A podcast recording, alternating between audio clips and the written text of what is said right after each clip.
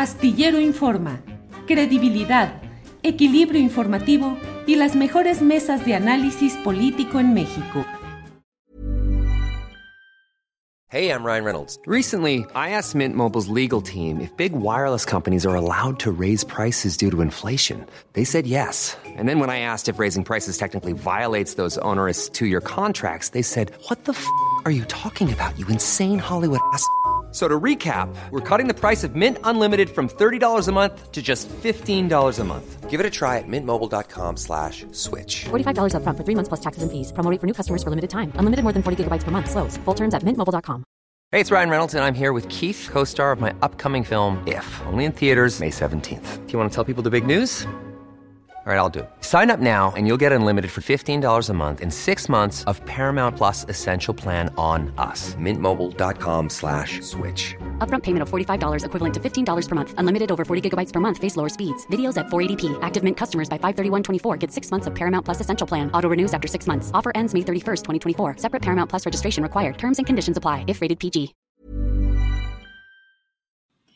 Pues me da muchísimo gusto en esta tarde saludar a Ángela Buitrago. El día de ayer no alcanzamos por problemas técnicos a concretar esta entrevista, pero es de suma importancia, pues sobre todo que de acuerdo a una investigación del New York Times y estos análisis forenses eh, que se han hecho eh, respecto a los celulares y a las comunicaciones, en este caso ya del funcionario Alejandro Encinas como subsecretario de Derechos Humanos y como titular de esta comisión en el caso de la investigación de Ayotzinapa, del caso Ayotzinapa, pues eh, fue, fueron intervenidas sus comunicaciones, fue espiado y pues eh, me da mucho gusto saludar a Ángela Buitrago, integrante del grupo interdisciplinario de expertos independientes, que ya se ha posicionado al respecto este eh, grupo de expertos en este caso. Y Ángela, pues muchas gracias por tomarnos esta entrevista. ¿Cuál es la opinión que tienen de este pues de esto que está sucediendo y sobre todo de las declaraciones del presidente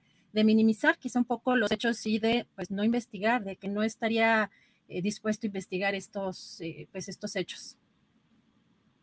Mm, bueno, gracias por la invitación, Adriana.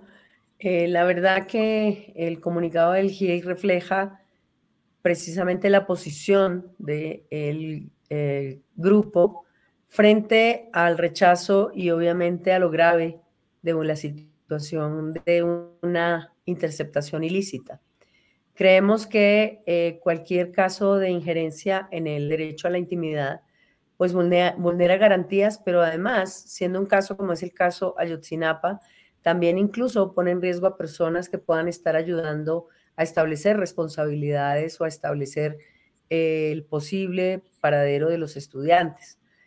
El caso de la interceptación del celular de Alejandro Encinas y de dos de sus ah, asesores o parte de su equipo, también se refleja en las interceptaciones que también eh, comunicó el PRO y los padres de familia, al igual que el GIEI, que fue ah, objeto también de interceptaciones en el periodo pasado. Creemos que es importante entonces eh, investigar, investigar a fondo, establecer realmente de dónde provienen estas eh, interceptaciones ilícitas, porque sin lugar a dudas lo grave de esto es que no solamente puede poner en riesgo el derecho a la intimidad, a la comunicación de una persona, en este caso Alejandro Encinas, que es parte del gobierno, sino también información que incluso puede poner en riesgo otros de los proyectos que se tengan en camino de eh, violaciones de derechos humanos. Creo que sobre esta base el tema en particular resulta gravísimo, como lo calificó el GIEI, y por esa razón solicita tanto a la Fiscalía como a la CNDH que se ejerzan las acciones correspondientes. La situación de normalizar estos acontecimientos termina siendo un presagio muy triste también para una sociedad democrática. Ángela, ¿ustedes consideran que detrás de este espionaje está relacionada al tema de esta investigación Ayotzinapa. Digo, parecería quizá obvia la pregunta, pero por los tiempos en que quizá fue intervenido su, eh, sus comunicaciones, eh, pues podría estar relacionado con este tema. Eh, no lo descartamos, es más, coincide con reuniones incluso que se tenían de la Comisión de la Verdad con los padres, con el GIEI y con los diferentes interlocutores que se tienen en esa comisión. Coincide con tiempos eh, también en donde se están haciendo eh, las presentaciones de los informes y por esa razón creemos que también es fundamental saber de dónde proviene esta ah, interceptación ilícita.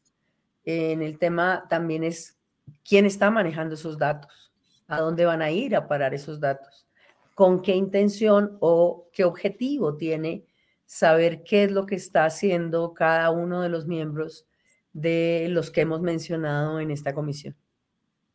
Ángela, ustedes han apuntado en, esta, en esos últimos informes, bueno, particularmente en este último informe, pues la resistencia sobre todo de las Fuerzas Armadas a eh, pues dar información que ustedes conocen eh, de su existencia y en esto que ya establecía sobre pues el riesgo que existe para testigos, incluso eh, de los cuales ustedes dan cuenta de pues tanto asesinatos, algunas desapariciones ¿Cómo esto puede afectar esta investigación? Si en estos momentos está avanzando, no está avanzando, si está paralizada eh, o cómo se encuentra la investigación. Eh, la investigación, digamos, eh, se sigue tratando de mover en la medida de lo posible, obteniendo información incluso de fuentes que han accedido a dar información, fuentes internas y fuentes externas, llamémoslo así, que han accedido a dar información y sobre esos elementos se sigue caminando para establecer realmente qué fue lo que pasó y el paradero de los 43. Obviamente entendemos que desde ese punto de vista muchas de estas reuniones, muchas de estas citas, muchas de estas, eh, digamos, eh, conversaciones, pues también pueden ser un elemento que estén utilizando los que están interceptando, no sabemos con qué intencionalidad, y obviamente también pues las otras labores que desempeña Alejandro Encinas como parte de un ah, staff de gobierno y como parte de un, ah, un cargo que tiene de manejar todos los asuntos de derechos humanos y de graves violaciones y masacres, incluso el tema de las fosas, el tema de la recuperación de cuerpos, el tema, etcétera, etcétera, de todo lo que tiene que ver con lo que le compete también a Alejandro Encinas.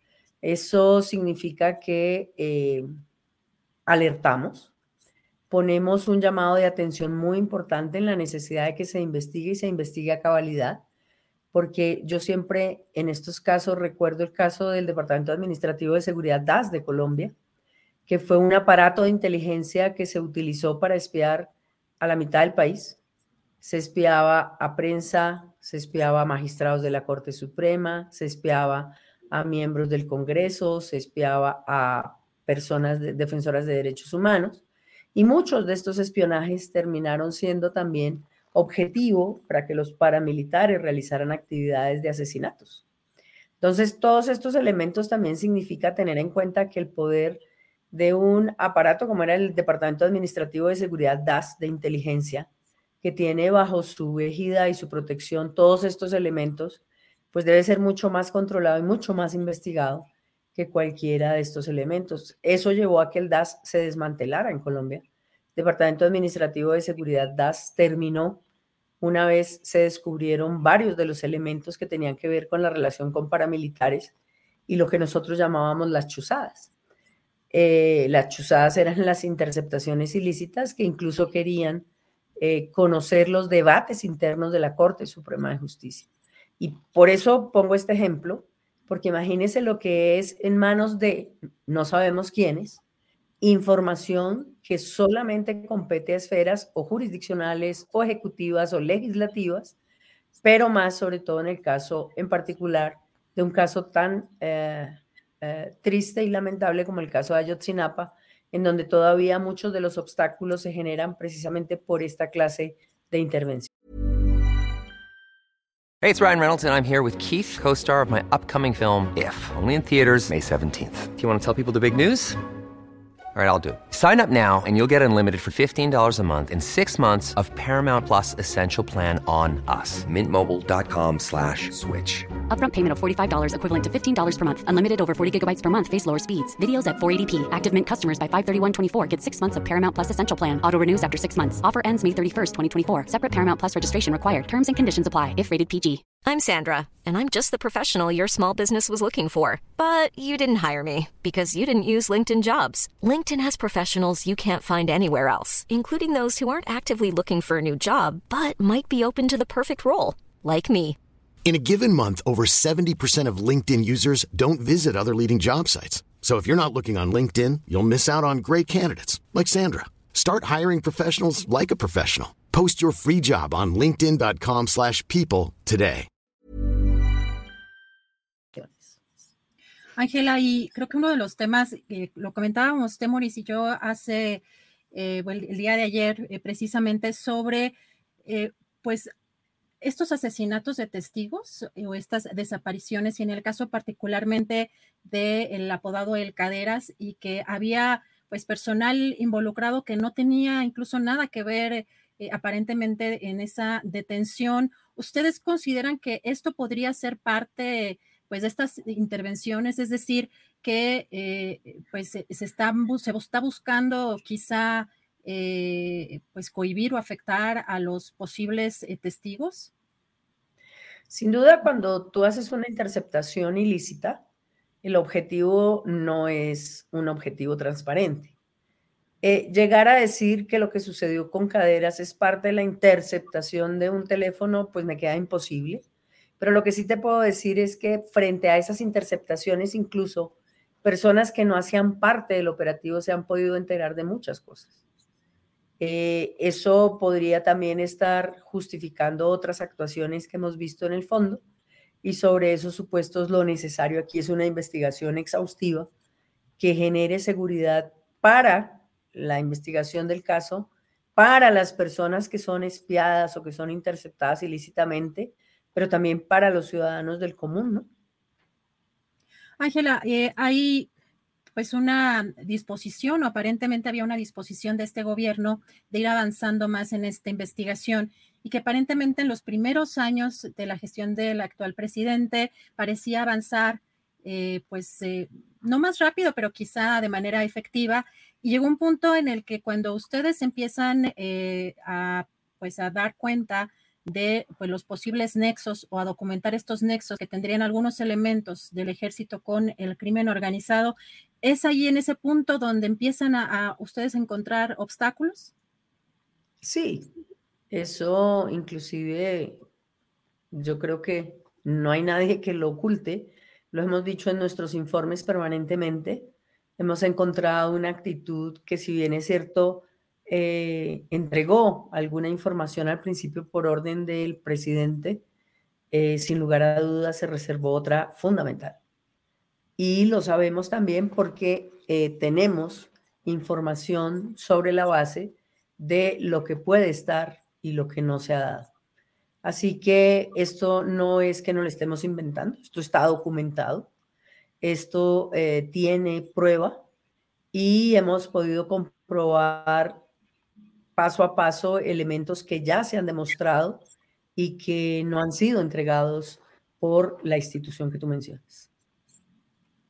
Ángela, eh, preguntarle también si eh, ustedes han tenido algún tipo de comunicación reciente, no a raíz precisamente de estos hechos o de, estas, esta investigación o esta eh, revelación del New York Times sobre el espionaje a Alejandro Encinas, sino recientemente si han estado en comunicación con el subsecretario Encinas respecto a esta investigación y los avances eh, o no avances que tendrían eh, pues el próximo informe, porque además eh, entendemos que el plazo eh, que ustedes tienen todavía como grupo interdisciplinario de expertos independientes es hasta junio de este año o se amplió o es hasta julio?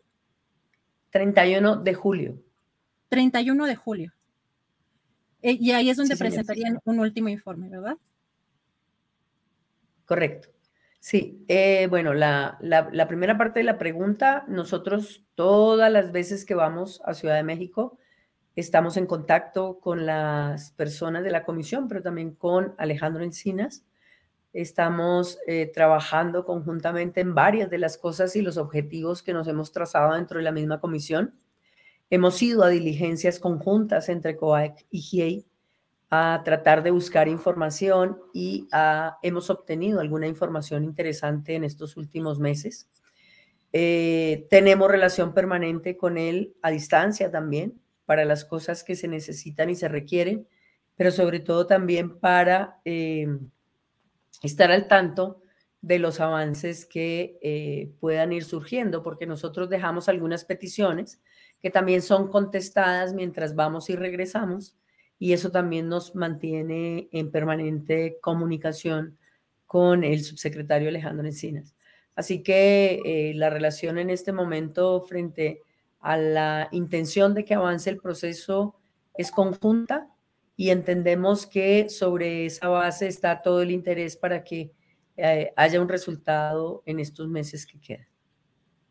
Ángela, preguntarles si a partir de estos hechos ustedes tendrán o sostendrán particularmente una comunicación con el subsecretario Alejandro Encinas y si cambiarán algún método o alguna ¿Habrá algún cambio en, la investigación o algún giro en esta investigación a raíz de estos hechos? Pues lo que pasa es que el, solo hecho de saber ya que los teléfonos están interceptados, que son cosas que uno, digamos, asumió desde el momento en que el GIEI también fue interceptado en el periodo pasado, eh, también hace que sea mucho más difícil algunas cosas. Pero digamos que tratamos de solventar ese elemento y sobre esa base pues hay que seguir avanzando porque necesitamos correr prontamente en estos últimos meses que quedan. Ángela, pues agradecerle la oportunidad de platicar con usted, eh, sobre todo en este espacio de nuestro querido Julio Astillero, quien se encuentra en estos momentos de, de vacaciones. No sé si quiera cerrar con algún comentario final, pero agradecerle mucho que haya podido platicar con nosotros. No, con mucho gusto y una disculpa porque la tormenta aquí fue así absolutamente inclemente y por lo tanto pues no pude comunicarme en la hora de ayer y sobre esos elementos pues agradecerles y decirles que eh, estaremos contándoles a ustedes también lo que termine siendo la investigación del GIEI en, esta, en este primer semestre del 2023. Pues Ángela, muchísimas gracias eh, por todo, por la entrevista y por este trabajo que han hecho aquí en este caso de Ayotzinapa. Y estaremos muy atentos a este informe final y eh, pues no sé si hay alguna fecha en específico. Ya nos dice que el 31 de julio sería eh, esa, el, el, último tramo ¿no? del GIEI. Sí, eh, les contaríamos de todos modos en el momento en que tengamos la fecha del informe, sin lugar a dudas, para hacer lo que siempre hacemos. Creemos que es muy importante que la sociedad conozca los avances, los retrocesos, los obstáculos, las denuncias que se hacen en torno a la investigación de los 43 y esperamos avanzar un poco más de aquí a allá para poder tener otras noticias pero les contaremos con el tiempo suficiente. Gracias, Ángela Huitrago, integrante del GIEI, por esta entrevista. Buenas tardes. Feliz tarde. Gracias. Para que te enteres del próximo noticiero, suscríbete y dale follow en Apple, Spotify, Amazon Music, Google o donde sea que escuches podcast te invitamos a visitar nuestra página julioastillero.com.